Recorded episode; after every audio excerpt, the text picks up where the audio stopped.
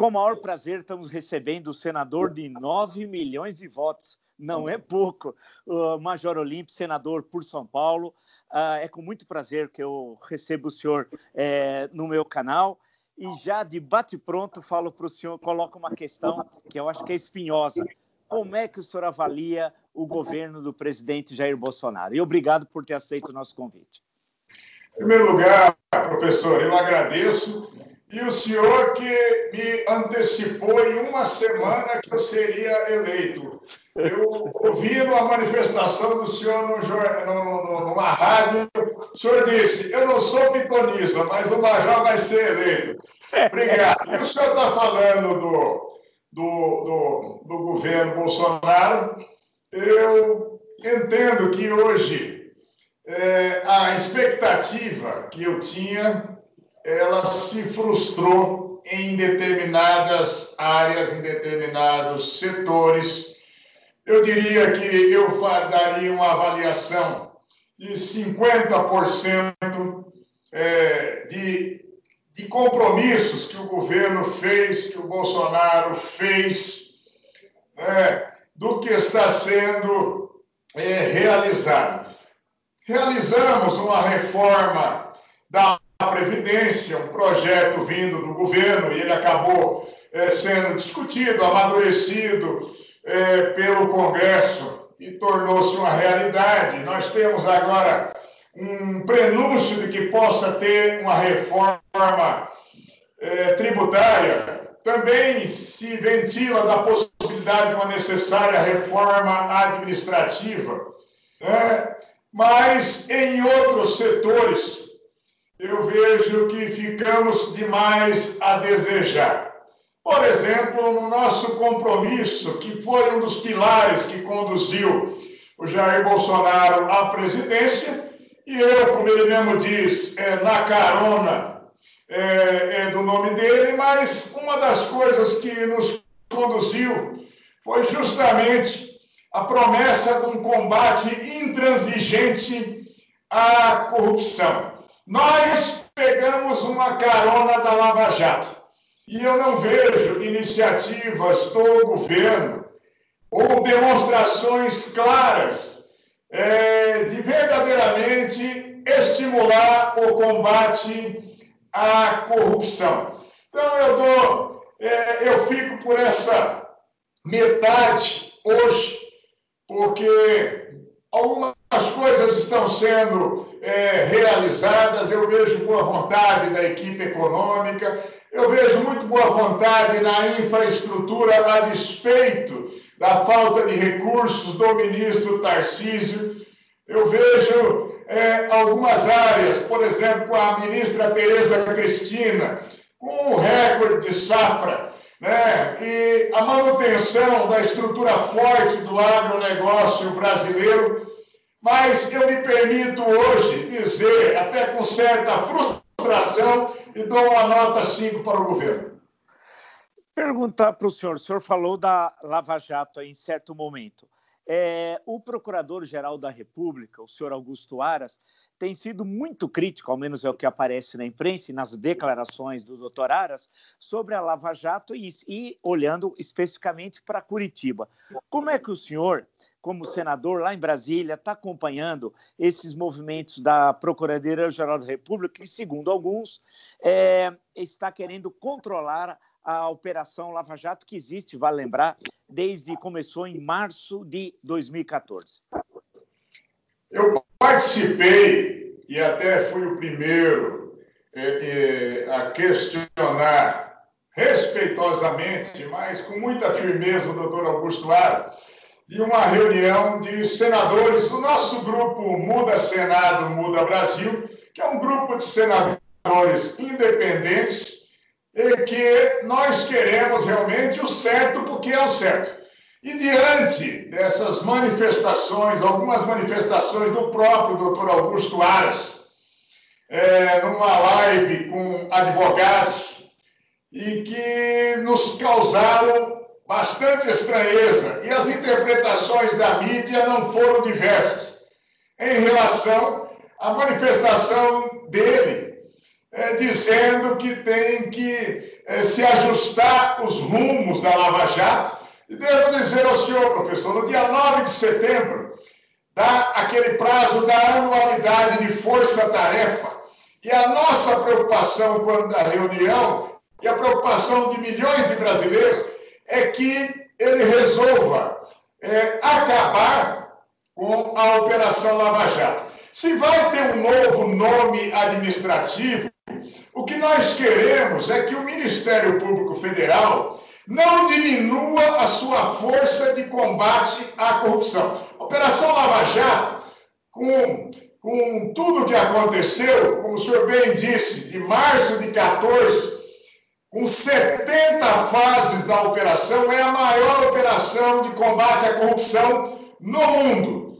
E eu vejo uma preocupação agora do doutor Augusto Aras, é, de dizer que possivelmente pode ter tido excessos dos seus procuradores da República ou da operação como um todo.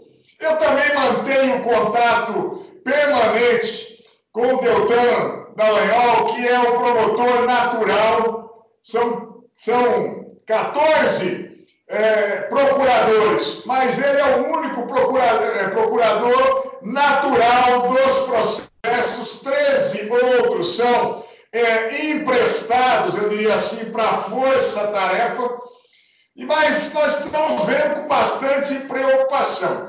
A reunião com o doutor Aras foi muito positiva, assertiva. Ele nos disse que não deseja diminuir estrutura de combate à corrupção, porque eu mesmo o lembrei. Falei, o senhor se lembra que na arguição do senhor no Senado, eu perguntei claramente ao senhor qual era o seu ânimo em relação à Lava Jato. E o senhor me disse que o seu ânimo era, se possível, ampliar e criar forças-tarefas em todas as unidades da federação. Mas eu percebo, professor, que ele está, de certa forma, é, agoniado administrativamente, que ele sente que as forças-tarefas de São Paulo, do Rio de Janeiro e do Paraná, pela independência no processo, também evitam prestar contas administrativamente a ele como chefe da Procuradoria-Geral da República. Os procuradores dizem: nós prestamos conta, mas nós temos a nossa independência funcional. Nossa preocupação, meu medo, é a extinção da força-tarefa, porque há interesses do governo federal, do executivo, há interesses do Congresso Nacional, há interesses na OAB por conta de grandes advogados que têm muita força e querem anular processos, anular condenações, e eu creio que o Brasil não deva retroceder promovendo um desmonte da Lava Jato. O senhor, é, ao falar de Lava Jato, senador, a gente lembra da figura do então juiz Sérgio Moro. É quase que, em certo momento da história da Lava Jato, sinônimo Sérgio Moro de Lava Jato apesar que ele tem uma história no campo do direito anterior à da Lava Jato, em outras operações, mas ele ficou 22 anos como juiz e a Lava Jato foi a partir de 2014, ele ficou quatro anos na Lava Jato. Mas a marca da figura de Moro é muito grande. Ele foi ministro da Justiça desse, do governo Bolsonaro até o dia 24 de abril. Como é que o senhor avaliou a, a figura do Sérgio Moro como ministro da Justiça, doutor Sérgio Moro, e a saída do, ministro, do então ministro Sérgio Moro? Como é a avaliação que o senhor fez como senador? Olha, não só por ser ligado à área da segurança pública e um curioso do direito, eu estive muito próximo do ministro Sérgio Moro em todo o seu tempo de ministro. E eu conheci é, um sujeito idealista, dedicado, 100% é, leal ao governo e ao próprio presidente da República. E a saída dele, a única coisa que eu até já disse a ele que eu faria diferente, ele foi entregar, ele entregou a carta de demissão depois que fez uma coletiva ampla, aonde ele já disse por que iria sair. A única coisa que eu acho que não ficou bem, ele deveria ter apresentado e dito ao presidente: eu estou saindo, e depois dizer à opinião pública e ao povo brasileiro por que estaria saindo. Mas, em nenhum momento, é, eu admito uma pecha que puseram no Sérgio Moro como um traidor do Brasil ou um traidor do presidente. Em todos os momentos ele foi leal. Eu sou mais do que testemunha do ânimo do presidente de interferir e fazer modificações na Polícia Federal no Rio de Janeiro. Que próprio presidente me disse isso em determinada ocasião. Ele me disse: o Sérgio Moro tem cintura de aço ele não quer atender nada.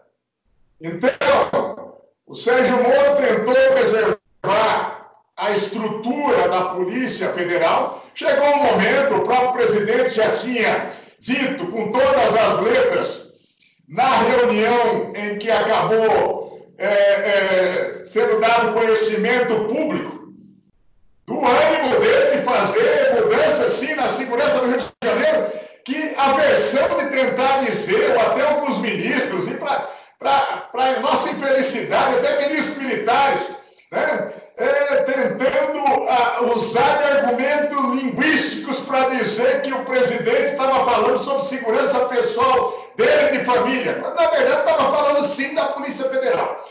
Então, eu vejo hoje essas, esse processo de satanização do Sérgio Moro Exatamente porque se o Sérgio Moro ele não tem esse ânimo é, até então, mas se ele resolver ir para a área política, ele é um adversário duríssimo, tanto para o Jair Bolsonaro quanto para o PT. E o PT e o Bolsonaro já tinham se escolhido como adversários para 22. Todos eles fizeram esses cálculos. Olha, eu tenho entre 20% e 30% de intenção de votos, então, eu me coloco para o segundo turno e o PT pensou da mesma forma. Se não for o, o, o, Lula, a gente colocar um posse lá, o posse vai ter isso e nós vamos enfrentar no segundo turno. Quando surge o fator Moro, mesmo desgastado por essa saraivada é, de crimes praticados contra ele e familiares na internet, ele é um homem que tem esse lastro que o senhor falou da história de vida dele, ele é irrefutável que ele tem um papel importantíssimo como um marco na justiça brasileira de que possa ter justiça no Brasil. E devo dizer ao senhor, ele foi objeto mais do ciúme do presidente, com todo o respeito, mas do ciúme. Bolsonaro tinha um ciúme terrível do Sérgio Moro ao ponto de, de, de, de, brincar com a gente. Olha, você teve na manifestação em São Paulo? Tive. Por que, que puseram o boneco do Sérgio Moro? Porque as pessoas põem espontaneamente, vai lá, as pessoas vão. A, a, a tiazinha do Zap vai, escreve na cartolina, sou Moro, sou Lava Jato, é espontâneo, ele não faz nenhuma força para isso. Ele não se posiciona jamais como político. E esse ciúme né? esse perfil do presidente de sempre ter um inimigo da vez, ele começou a centrar fogo em cima do Sérgio Moro. Então, aquela carta branca que foi dada de verdade para o Sérgio Moro para gerir segurança e justiça foi sendo tirada aos, aos poucos. E chegou a um ponto que ia tirar realmente o diretor-geral da Polícia Federal, o presidente avisou para o Moro, e ele disse: se é assim, eu não posso ficar mais. Ele quis preservar a Polícia Federal. Não foi um traidor, ele foi leal até o último instante.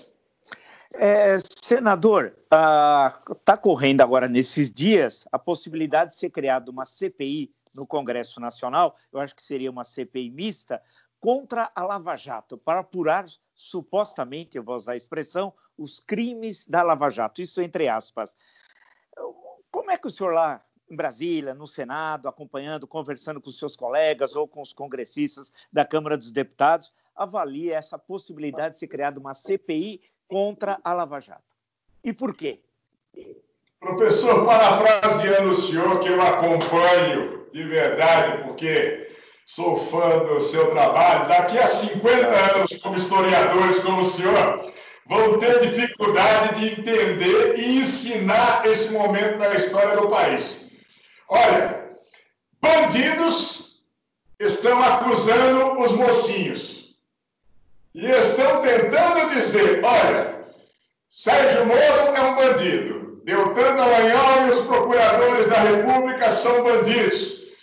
Os profissionais da Polícia Federal e da Receita Federal, tudo que apuraram é, foram, foi por condutas ilegais, com escutas clandestinas, perseguindo pessoas. E é isso que estão tentando mostrar nesse momento, para anular o processo. Muitos dos que estão no Congresso têm codinome, têm apelido na Lava Jato, e o senhor sabe muito bem disso, a opinião pública sabe. Então, estão tentando usar essa CPI para tentar destruir de vez a imagem do Sérgio Moro e justificar eventuais nulidades de julgamentos, de processos, de provas no curso do processo durante toda a Lava Jato. Eu vejo com muita preocupação, com muita tristeza isso, porque nós não podemos retroceder. Isso será um grande retrocesso. A CPI, não, eu acho que se fizerem a CPI, nós vamos lá, nós vamos sustentar e, e vamos debater. Não vamos deixar o bandido virar mocinho de jeito nenhum, porque muita gente ainda na política brasileira é, tem é, é, capivara, patuá, tem folha corrida, não tem currículo. Então, não é de defender, é de defender o que é justo a aplicação da justiça exemplar que nós tivemos, porque muita gente que era poderosa na política e poderoso financeiramente se imaginava acima da lei. A Lava Jato mostrou que pode ser diferente. Agora, esse fogo de encontro, essa revanche, mas não vai acontecer. É, senador, o senhor faz parte do grupo Muda Senado, Muda Brasil, né? um grupo de jovens senadores eleitos, quase todos eles, em boa parte em 2018, né? mas não todos. É, encontrou, o senhor veio, foi deputado estadual, deputado federal e está no primeiro mandato de senador. Eu li uma declaração do senhor há uns, uns dias atrás, o senhor meio desiludido com a política, falando: olha, eu só vou ser senador e volto para casa, não aguento mais isso, tal. Como é que é isso? Como é a vida, o cotidiano de um senador como o senhor aqui de São Paulo, lá no Senado? E por que dessa desilusão? Foi uma coisa de momento e, e segue a vida? Não, não é uma coisa de momento, não. É, essa desilusão de pensar em futuro na política, eu sempre sonhei disputar o governo de São Paulo, mas entendo que já fiz o que poderia fazer, cheguei demais é, para um policial militar que não, não podia nem ter filiação partidária estando na, na ativa, vou me dedicar no exercício do mandato. Eu tenho um, um, uma agenda que é de arrebentar do primeiro momento da manhã até as últimas horas do dia, me dedico nas comissões, me dedico agora em votações remotas, Sou subrelator na reforma da Previdência, estudo o dia inteiro, participo de lives, tento aprender para fazer o melhor possível. A desilusão maior foi exatamente é, do meu rompimento com o próprio presidente da República, no momento que ele veio para me pressionar, porque eu pertencendo ao Muda Senado e encabeçando ali um pedido de CPI da é, chamado de lavatórias pela imprensa, mas uma CPI do Supremo Tribunal Federal, e eu tinha pedido o impeachment é, do Dias Toffoli. Né? E ele me pressionando para tirar a assinatura, é, claramente porque estava naquele momento num acordo de proteção ao filho. Eu disse, pelo amor de Deus, não me peça a única coisa que não, eu não posso. Como é que eu vou fazer uma coisa dessa. Aí me satanizou, me arrebentou, né? mas eu não podia mudar. Hoje eu sou chamado de traíra pelos grupos bolsonaristas, depois dessa nossa entrevista, então, muito mais.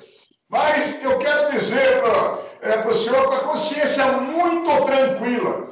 Né? Eu, eu senti demais perder o amigo, mas não perdendo a coerência, posso perder os eleitores, me desiludir com isso, mas eu vou exercer com muito mais tranquilidade e plenitude o exercício do mandato como senador. Me desiludi, professor. Eu fui disputar a presidência do Senado.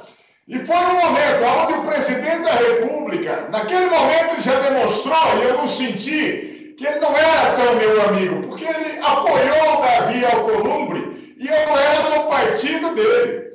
Na véspera da votação, estou dizendo a primeira vez aqui de público para o senhor, ele ligou até para o Renan para desejar boa sorte, mas não ligou para mim. Eu não tinha entendido a sinalização e os recados. Depois, até no exercício do mandato, eu comecei a entender a dinâmica em relação ao Senado e aquela cadeira de presidente que eu, recruta, quis virar coronel no mesmo dia. Não deu certo, por quê? Nunca se abriu um processo de impeachment em 50 e 70 anos da lei de impeachment, que era de 1950, nunca se abriu de verdade um processo de impeachment do ministro Supremo ou de procurador-geral da República. E aí eu comecei a entender essa dinâmica, porque é aquela história, não mexe nas minhas gavetas que eu não mexo nas suas. Parlamentares e muitos partidos têm parlamentares ou entes que têm processos tramitando no Supremo Tribunal Federal. Então você tem esse equilíbrio que se diz muitas vezes, harmonia entre os poderes, não é tanta harmonia, não, é um pouco mais de conveniência. Isso aborrece demais. Aborrece demais. A gente vê, é, olha, o Poder Executivo está tentando influenciar aqui influencia, sim, tanto na Câmara é, como no Senado, em eventuais investigações. Olha, vamos fazer essa CPI. Por que nós vamos fazer a CPI agora da Lava Jato? Porque o governo orienta muita gente da sua base, vai lá que nós vamos sepultar o Moro. Nós não vamos deixar o Moro chegar em 22. Nós vamos ver se possível, vamos meter ele com inexigibilidade nesse momento, se possível, na cadeia. Então, essa visão, ela é decepcionante. É decepcionante. Eu vou dizer uma coisa para o senhor. O que me anima hoje no Senado é pertencer a esse grupo Muda Senado, Muda Brasil. É o meu orgulho. São 20 senadores. Tem senadores maduros lá, como Álvaro Dias, já é veterano, Lazier Martins, é, é, que é jornalista como o senhor também, é, é, é veterano, mas que tem o espírito jovem e querem falar, e querem dizer, a lei é para todo mundo. Nós fizemos um documento para o presidente da República dizendo, não aceitamos cargos e não aceitamos emendas individuais extraordinárias que não tiverem previsão no orçamento. Não queiram me pagar pelo que o povo já paga. Nós somos todos 0800. Ali é de graça, nós vamos fazer o que é certo. Só que nós encontramos todas as resistências do mundo. Mas em muitas votações nós estamos conseguindo é, agir, nós estamos conseguindo colocar um posicionamento e a população brasileira passou a contar com o Muda Senado como uma referência do que deve se fazer é, de política verdadeiramente dentro do legislativo. Então, esse é o lado que me agrada. Os demais, os que é, é, é setores dentro da política, me desiludiram realmente. Eu não posso deixar, como o senhor disse, fiz mais de 9 milhões de votos, eu tenho obrigação com toda a população do estado de São Paulo, com quase 47 milhões é, de habitantes agora. E eu não abro mão de cumprir a minha responsabilidade é, em relação a isso? É, senador, a, a, o presidente do Senado, Davi Alcolumbre, está buscando a reeleição. Né? A, é questionável juridicamente, eu também é, tem hora que eu me aventuro no mundo do direito, mas eu sou um historiador. Uh, me parece que isso vai ser difícil ele conseguir, apesar que no Brasil é possível acontecer qualquer coisa. Uh, o grupo é, é, Muda Brasil, Muda Senado, do qual o senhor faz parte, tem alguma posição sobre a questão da eleição para o Senado? É favorável à reeleição? É, como é que se posiciona, em, em, em, tendo como centro a eleição, que é agora em fevereiro, começo de fevereiro é, do próximo ano? Olha, o Muda Senado, como um grupo, nós somos frontalmente contra essa recondução. Primeiro, que não tem amparo na legislação. Está se buscando uma interpretação, nosso tendo em vista, buscando um parâmetro que foi utilizado em 1996, é, numa recondução é, é, de presidente do Senado, mas que não encontra respaldo. Não dá para respaldar, porque a lei é clara, a Constituição é cristalina, mas, é, como dentro da política tudo é possível, hoje há um movimento, sendo Davi, Há um movimento discreto do Maia como presidente da Câmara, buscando também a recondução. Para fazer mudança na Constituição, eles precisam aprovar uma emenda constitucional né, e conseguir 308 votos na, na Câmara e conseguir 49 no Senado. Né, até Davi conseguir esse número de votos no Senado. Na Câmara, eu estou duvidando que possa ter essa alteração, porque na Câmara já há uma luta dentro do próprio grupo do Maia pela sucessão é, dele. Nós, do Muda Senado, o que depender de mim, nós vamos ter um candidato, não pode dizer do Muda Senado, senão nós vamos ter 20 votos só e não vamos conseguir avançar. A única pré-candidatura colocada até agora dentro do mundo do Senado é do senador Jorge Caju de Goiás. Então, ele se apresentou. Eu acredito que seja precoce fulanizar candidaturas nesse momento. O próprio presidente Columbre, ele tem ficado sem se manifestar, ele articula politicamente, claro que está dentro de uma casa política e ele é presidente do Congresso mas ninguém põe a cabeça para fora. Agora, professor, pela democracia, pelo cumprimento da Constituição, pela oxigenação dos poderes mais do que necessário, é fundamental que nós tenhamos uma renovação. É, senador, aqui no estado de São Paulo, o senhor é um adversário do governador João Dória e tem demonstrado isso sucessivamente.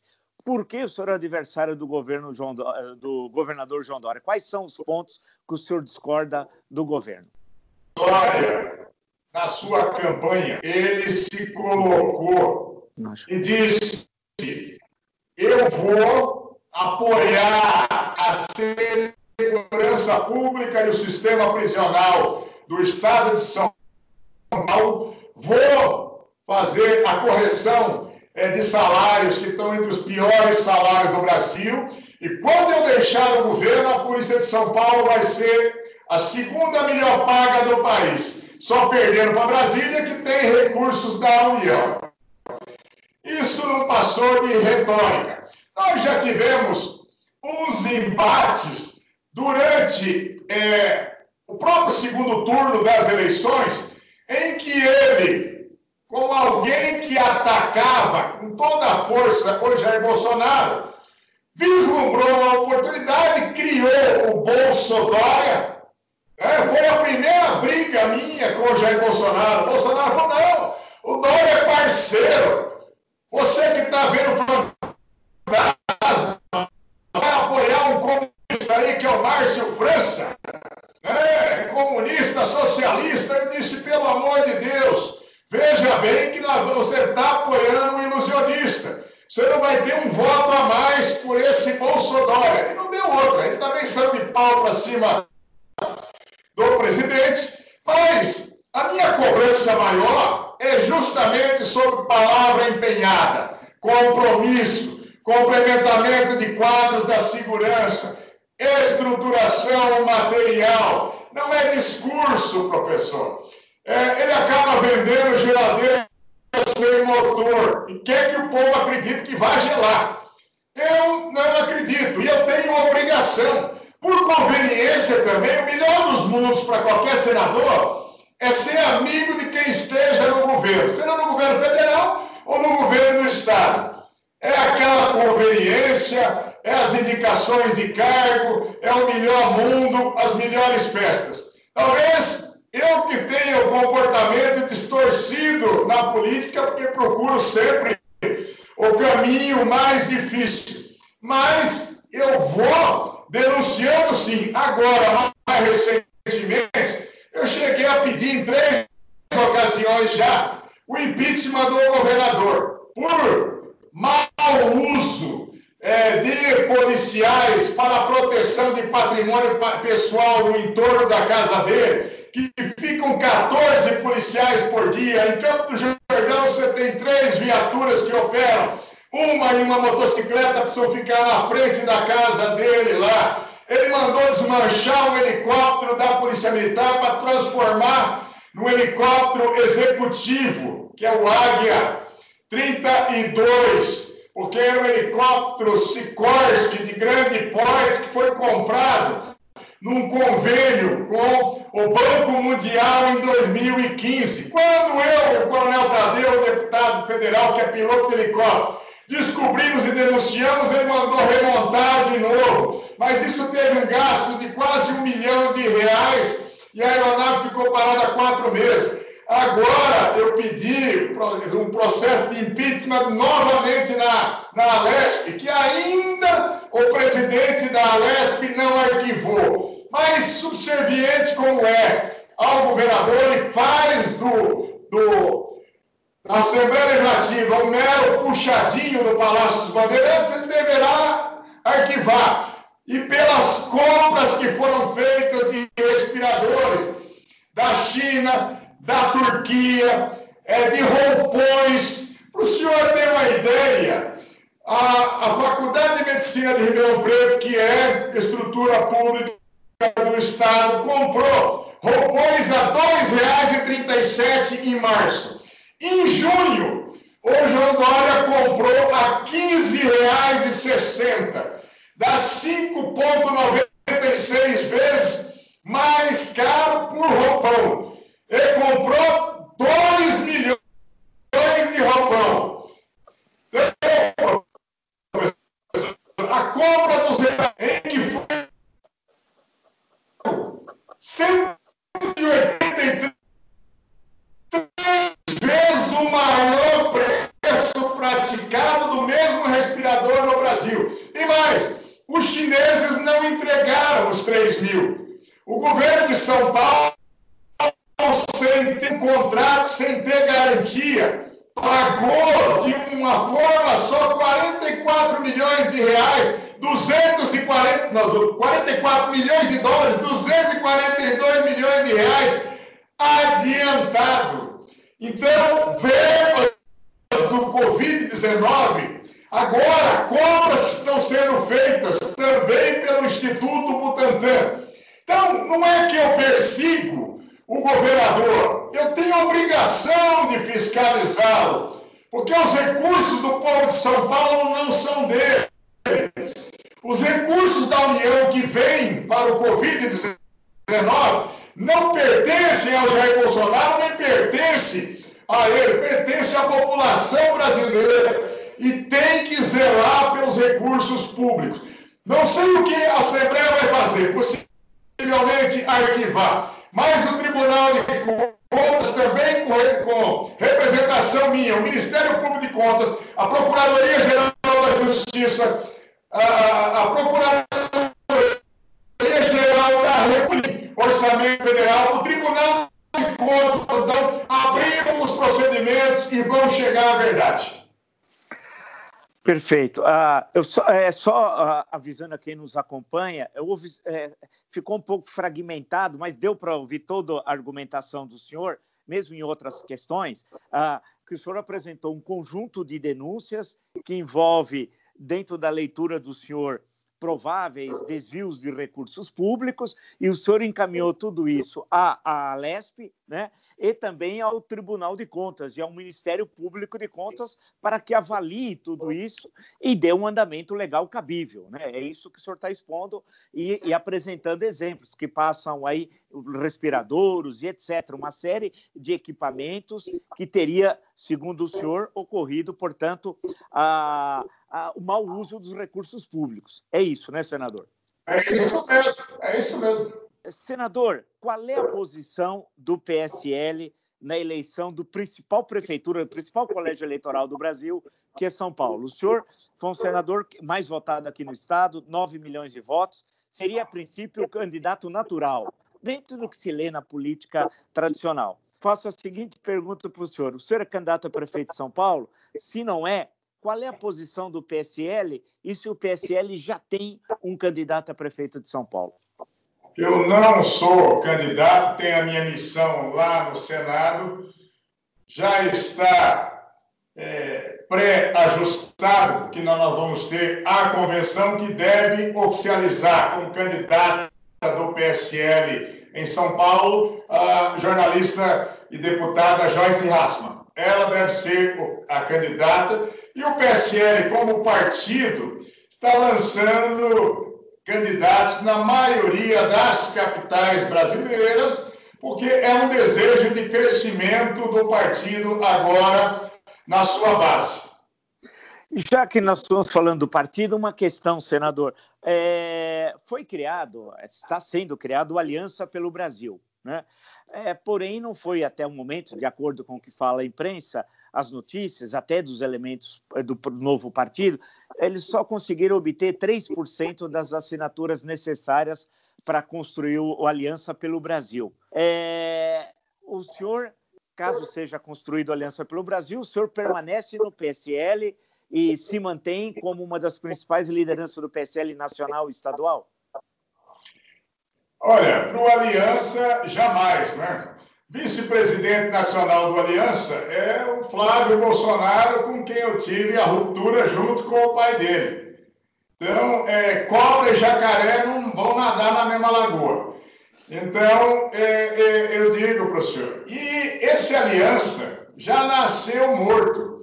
É muito like, é muita curtida, mas o braço é curto. O senhor arredondou os 3%, porque dá 2,8% ali após quase nove meses. E não vai, professor. É, o, o, Bolsonaro foi um, um, dos grandes erros dele. Eu, eu, eu até disse na época, ele cobrava que ele morava sozinho e fugiu de casa.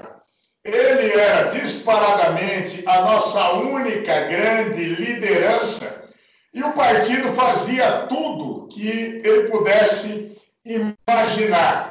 Agora, advogados, junto com os filhos deles, gananciosos, querendo se apropriar do partido e de fundo partidário, está mais do que claro, puseram na cabeça dele que o partido é, não tinha transparência, que o partido não fazia prestações de contas adequadas, e ele começou e saiu batendo no partido e arrebentando e imaginando que faria um partido Olha, só eu fazer uma live aí, isso vai ter 492 mil assinaturas na hora. E a realidade é muito diversa. Então, esse partido, ele já não vai sair.